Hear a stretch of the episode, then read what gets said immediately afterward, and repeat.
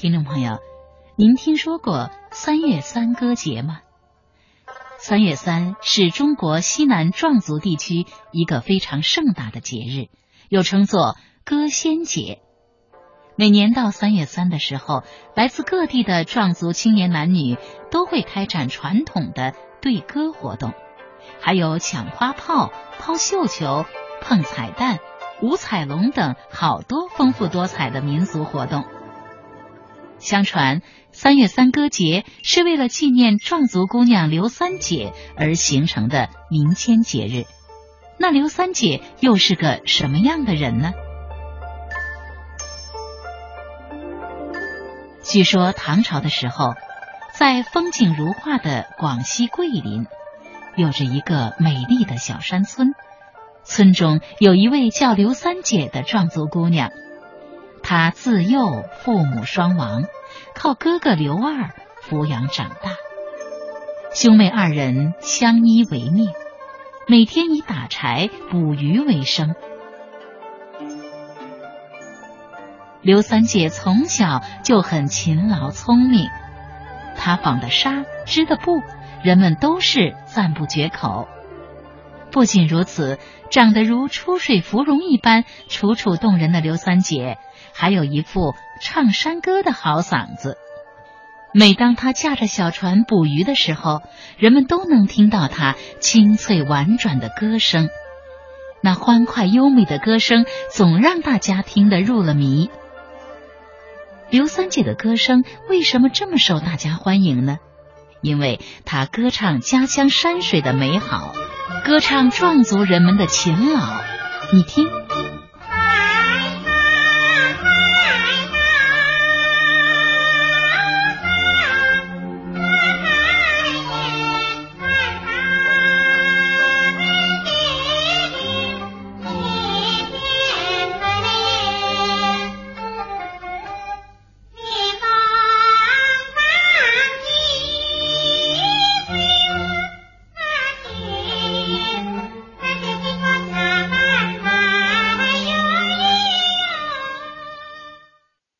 可是，也不是所有人都喜欢刘三姐唱歌。当地的财主莫怀仁一听到刘三姐唱歌，他就头皮发麻、手脚冰凉、心惊胆颤。为什么呢？因为刘三姐总把她平日里做的那些坏事唱出来。而每当刘三姐唱这些歌的时候，经常受到莫怀仁欺压的乡亲们就都围拢过来，一起来声讨莫怀仁的恶行。莫怀仁当然不能忍受刘三姐和乡亲们这样公开的指责自己，他于是找来当时几个自称才华横溢的秀才来做帮手。要和刘三姐来一场山歌擂台赛。刘三姐，今天和你对歌的都是当今的名士，你要是认输倒也罢，要不认输，你可别后悔呀！啊！哈哈哈哈哈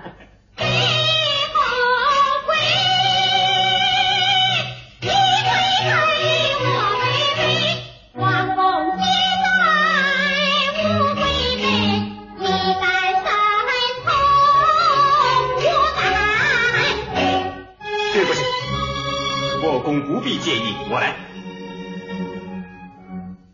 小小官却才出我，两你山坡有几多？那天我从桥上过，抬头一唱。我唱。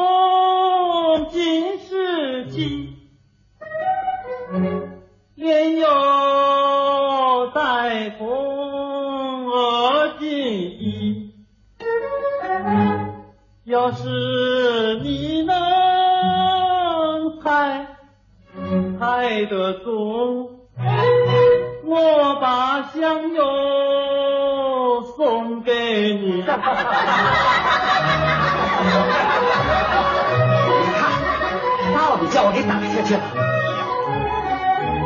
么样？答不上来了吧？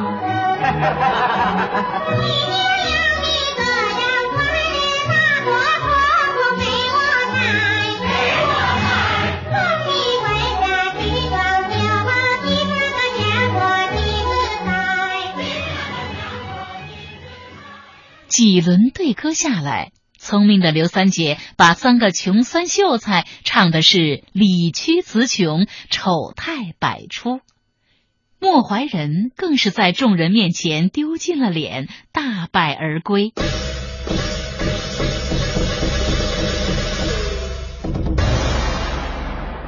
恼羞成怒的莫怀仁于是勾结官府，派人前来抓捕刘三姐。闻讯赶来的乡亲们将官兵们团团围住，他们手持锄头棍棒，不允许官兵接近刘三姐家一步。可狡猾的莫怀仁却以收回乡亲们租种的田地为借口来要挟刘三姐。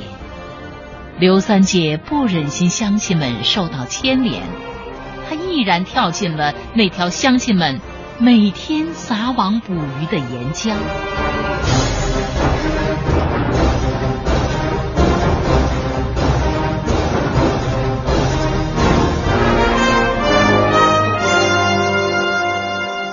就在刘三姐纵身一跳的时候，忽然一阵狂风大作，天昏地暗，随着一道红光，一条金色的大鲤鱼从江中冲出，驮着刘三姐。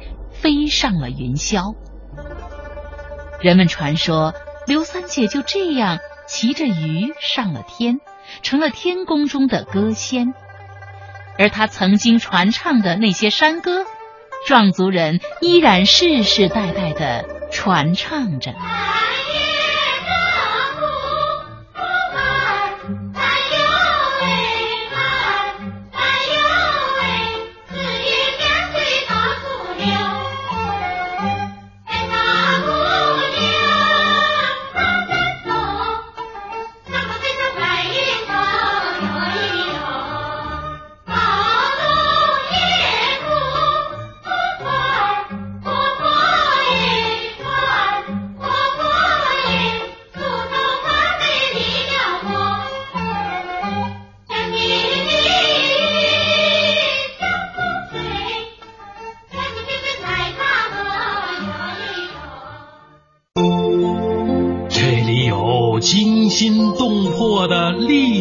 故事：三皇五帝是中华民族共同的祖先。传说他们生活的年代距离现在已经有五千多年了。这里有奇幻玄妙的神话故事。皇帝呀，姓公孙，名叫轩辕。相传他一生下来呀，就很有灵性。还有还有机智有趣的智慧故事。故事魔方搜罗最多彩的中国故事感受最童真的中国味道。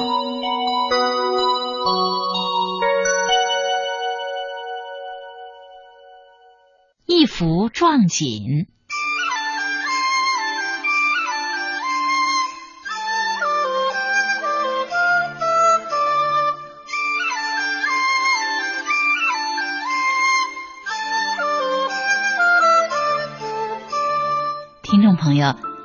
你见过撞锦吗？相传在很久以前，一位壮族姑娘看到蜘蛛网上的露珠在阳光照耀下闪烁着五彩的光芒，她从中得到启示，便用五光十色的丝线和素色的细纱，精心纺织出一幅瑰丽的壮锦。从此以后，聪明智慧的壮族人便把纺织壮锦的技艺一代一代传了下来，几乎家家户户都有用壮锦制成的衣服、背包、挂毯。在一座大山脚下，就住着一位只得一手好壮锦的老妈妈和她的三个儿子。老妈妈每天辛勤的编织。织好的壮锦，再由三个孩子拿到集市上卖。一家人虽然生活清贫，但也和和睦睦。一天，老妈妈在集市上看到一幅美丽的画，那画上有田园、房屋、花园、池塘和成群的鸡鸭牛羊。老妈妈满心喜欢，就买下了这幅画。哎呦，这幅画真漂亮啊！如果我能把这美丽的村庄也织成壮锦，那该多好啊！老妈妈于是不分昼夜的织锦，松油灯把眼睛都熏坏了，眼泪淌到了锦上。老妈妈就在上面织出了小河和池塘。针把手指扎破了，鲜血滴在了锦上。老妈妈就在上面织出红彤彤的太阳。就这样，没日没夜的一连织了三年，美丽的壮锦终于织成了。老妈妈高兴极了。可突然，不知道从哪里刮来一阵大风。壮锦被风吹上了天空，一直向东方飞去，转眼就不见了。眼看自己辛辛苦苦织出的壮锦一下子就没了，伤心欲绝的老妈妈每天以泪洗面。她不吃不喝，很快就病倒了。三个儿子看到母亲病成这样，决心去东方。寻找壮锦。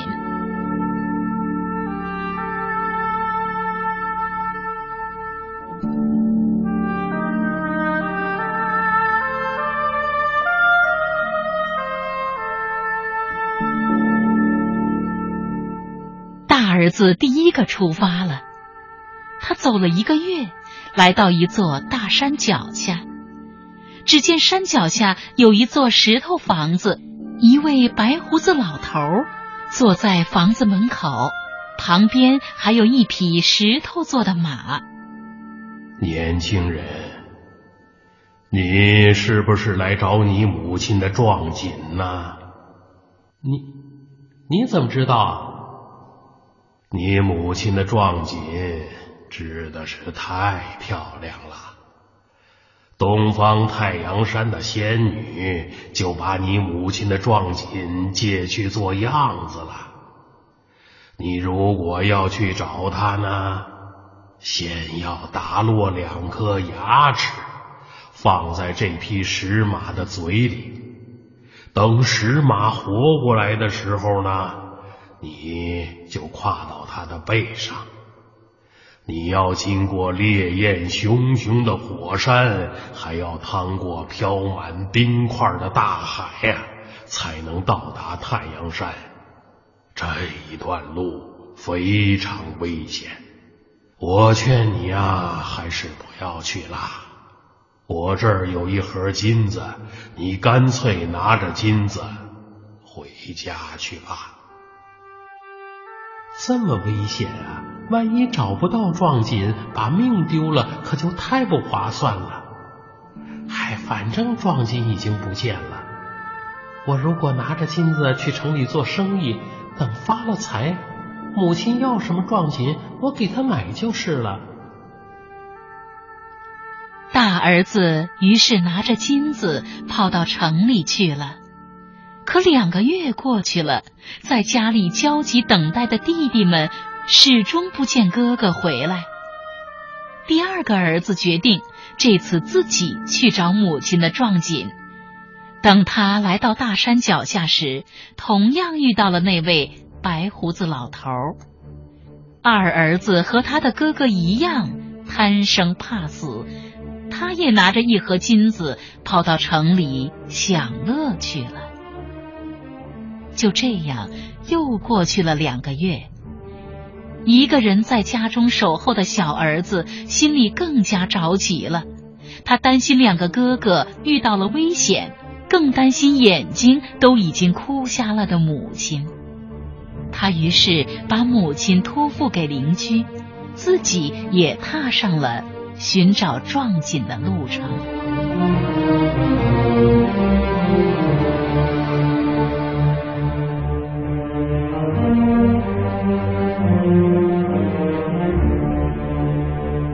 来到大山脚下。小儿子也看见了那位白胡子老头。这里是一盒金子，你也像你的哥哥们一样，拿着它回去吧。什么金子呀？我不要。老爷爷，我是来找我母亲的壮锦的。我母亲花了三年才把这副壮锦织出来，那对她来说是比命还要珍贵的东西。我一定要找到它。您能告诉我到哪儿才能找到我母亲的壮锦吗？白胡子老头把对大儿子和二儿子的话又对小儿子说了一遍。他又问小儿子：“难道你真的不怕危险吗？”“不怕，就算再危险，我也要试一试。”小儿子于是打落自己的两颗牙齿。放进石马的口里，石马立刻就活了。只见它抖动四条腿，甩甩它的马尾巴，发出一声响亮的嘶叫。小儿子马上跨到了马背上。只见大山慢慢的分开两半，中间留出了一条长长的走道，道路的尽头是熊熊燃烧着的火山。小儿子咬紧牙关，忍着疼痛，他翻过了烈焰熊熊的火山，渡过了冰冷刺骨的大海，终于到达了大海对面的太阳山。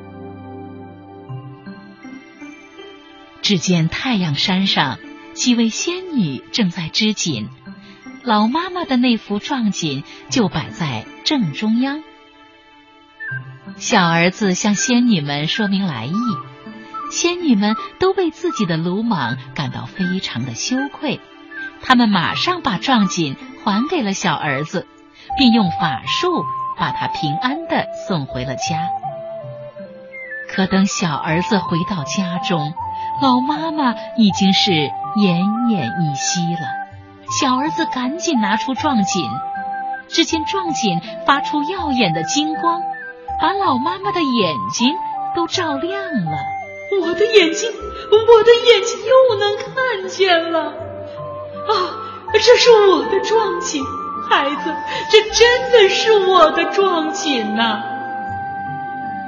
这时一阵清风吹来，老妈妈住的茅草屋竟然消失不见了。眼前是一座漂亮的房子，还有美丽的田园和成群的鸡鸭，简直和壮锦上织的一模一样。在花园里，还有一个穿着红衣红裙的姑娘，正低头看花。原来，太阳山的红衣仙女实在太喜欢老妈妈的壮锦了，于是把自己也绣进了壮锦里。壮锦中的美丽家园全都变成真的了。老妈妈和小儿子高兴的简直不敢相信自己的眼睛。从此以后，他们就生活在如壮锦般美丽的家园中。红衣仙女也因为小儿子的勇敢和善良而嫁给了他，一家人过上了幸福快乐的生活。